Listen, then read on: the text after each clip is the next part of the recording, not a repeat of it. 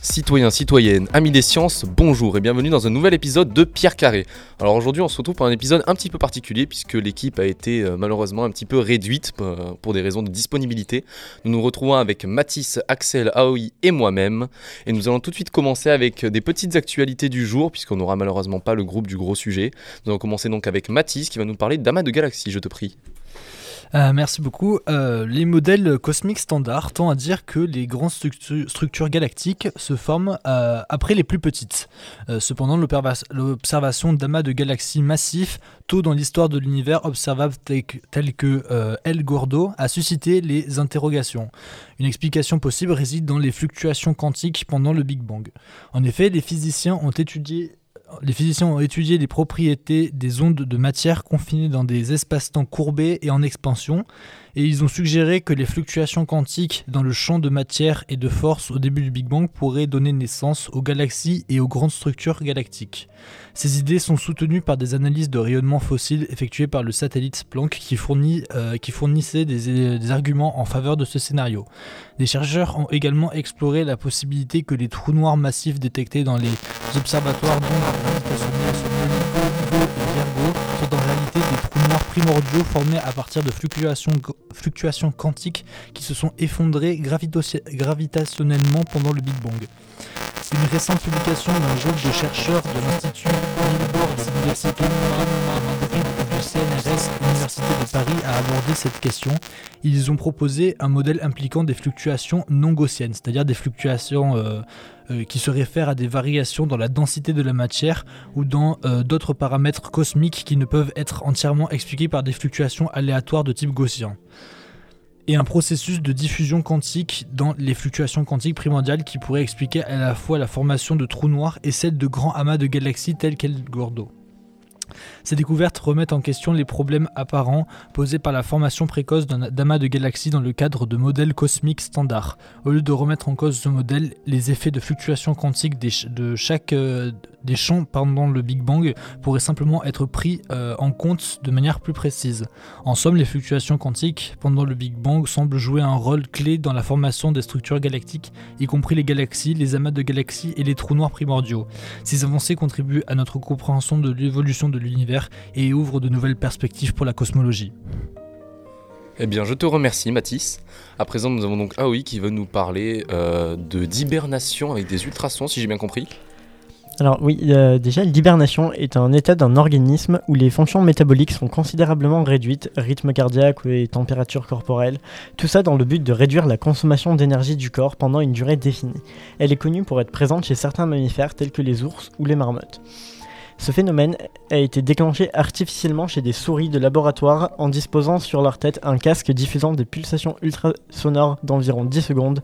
Les souris soumises à cette influence ont une température corporelle réduite de 10 degrés, une forte baisse d'activité physique et une baisse de 50% du rythme cardiaque. Cette hibernation peut être précisément contrôlée dans la durée. En effet, les souris en hibernation pendant une ont été en hibernation pendant une trentaine d'heures d'affilée et se sont remises à leur activité normale moins d'une heure après la fin de l'expérience.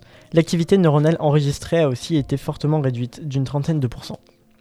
Euh, c'est une méthode non invasive car c'est juste du son et cette avancée peut servir à déclencher une hibernation même chez des animaux qui n'hibernent pas normalement, tels que les souris. Ces recherches sont une passerelle pour l'adaptation de cette méthode aux hommes, par exemple pour remplacer les anesthésiants lors d'opérations ou dans le futur, lors de voyages spatiaux comme dans la science-fiction. Eh bien, merci beaucoup. À présent, pour faire une petite coupure entre, entre les différents sujets, nous allons peut-être faire une petite écoute musicale. Alors, euh, normalement, c'est Benjamin qui s'en occupe, si je me souviens bien du titre, s'il te plaît. Alors, euh, c'est sur une proposition de Matisse, ça va être la musique euh, Murder in My Mind. Il voulait la version remix en rock que je n'ai pas trouvé. Du coup, ce sera la version originale que j'aime beaucoup personnellement.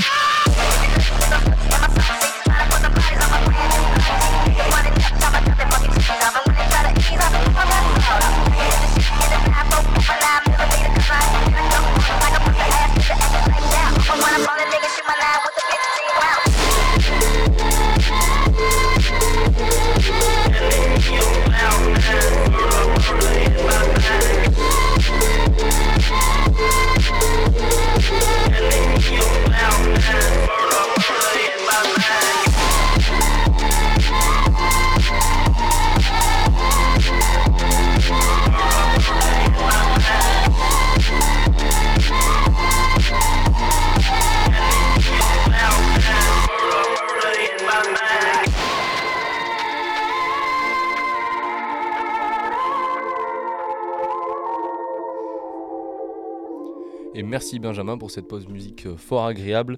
C'est très détente euh, comme type de son, je trouve quand même. euh, la funk, n'est-ce pas? Non? Non, c'était ironique. C'est vrai que c'est quand même bien violent. Je vous remercie Benjamin pour euh, ce...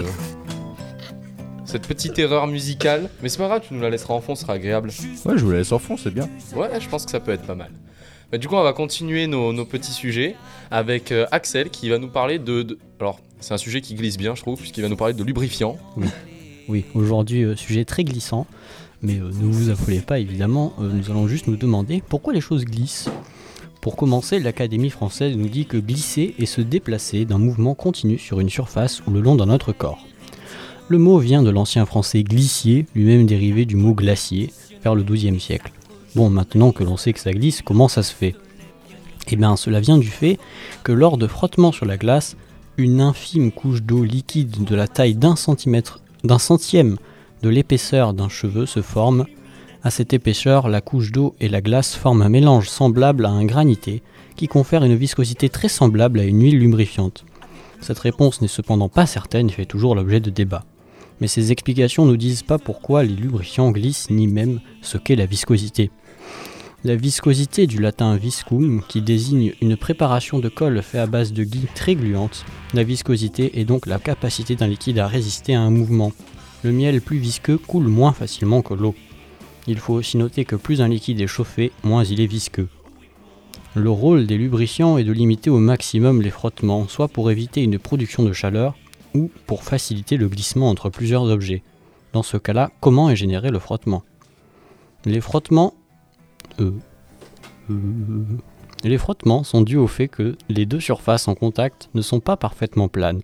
En effet, même si les pièces peuvent être en apparence lisses, elles possèdent en réalité une multitude d'imperfections microscopiques le long des surfaces. Lorsque deux de ces surfaces entrent en contact et glissent entre elles, ces imperfections se rencontrent et font résistance au mouvement, générant chaleur et usure des surfaces. Le lubrifiant réduit ces frottements en étant appliqué de façon à former un film protecteur de quelques microns d'épaisseur, voire de quelques molécules d'épaisseur entre les deux surfaces, de façon à ce qu'il puisse faire coussin entre les imperfections et que le liquide puisse couler entre les deux. Les meilleurs lubrifiants sont donc des liquides les moins visqueux possibles. Merci à tous d'avoir écouté grâce à ces explications. Vous ne saurez maintenant pourquoi tout vous glisse des mains. Eh bien, je te remercie. Maintenant, je comprends pourquoi tout me glisse des mains. Mais euh, du coup, euh, si j'ai bien compris, chaque objet a un indice de, viscosité, enfin chaque matière. Eh bien, en fait, chaque surface qui n'est pas lubrifiée, par exemple, seront, seront sur la surface ont beaucoup d'aspérité que l'on ne voit pas à l'œil nu, et que lorsqu'elles rentrent en contact entre elles, ces aspérités vont en fait se cogner, et c'est ça qui va causer la chaleur et l'abrasion euh, des deux surfaces. D'accord. Donc techniquement, quand tu glisses sur une banane par terre, tu fais de la chaleur. Techniquement, il y a une minuscule production de chaleur, effectivement. Il D'accord, je vois. Ben écoute, euh, merci beaucoup Axel. Je ferai attention de ne pas glisser sur des bananes parce que n'y a pas de problème. ça fait mal. Ouais, peut-être. Bon.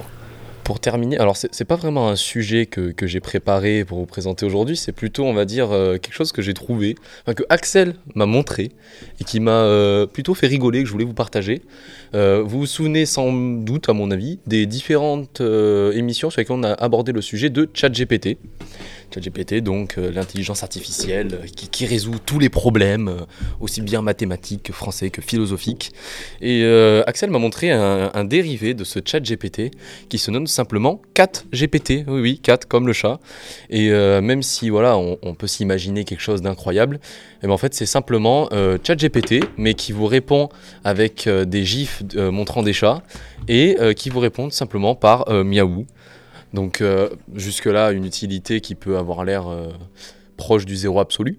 Euh, mais on peut également changer, le, changer les paramètres de façon à ce qu'on remplace tous les miaou par des phrases simples qui vont donc se rapprocher de l'utilisation classique de ChatGPT, mais un peu plus personnalisées puisqu'on aura des petits miaou par-ci, des petits miaou par-là et des gifs de chat à chaque réponse de ChatGPT. Alors voilà, c'était une découverte un petit peu euh, marrante, j'avoue. Moi, j'ai bien bloqué dessus, même si en soi, il n'y avait rien d'incroyable. Mais personnellement, je tenais à vous partager ça. Voilà. Alors, si jamais vous avez du temps à perdre, c'est-à-dire 5 minutes, parce qu'à mon avis, au bout de 5 minutes, on a à peu près fait le tour, euh, ça, ça vaut le détour et ça vaut le petit coup d'œil. Voilà. C'était tout pour moi et pour aujourd'hui. Nous vous remercions toute l'équipe d'avoir suivi l'émission Pierre Carré d'aujourd'hui. Euh, restez curieux, continuez à vous informer et on vous fait de gros bisous.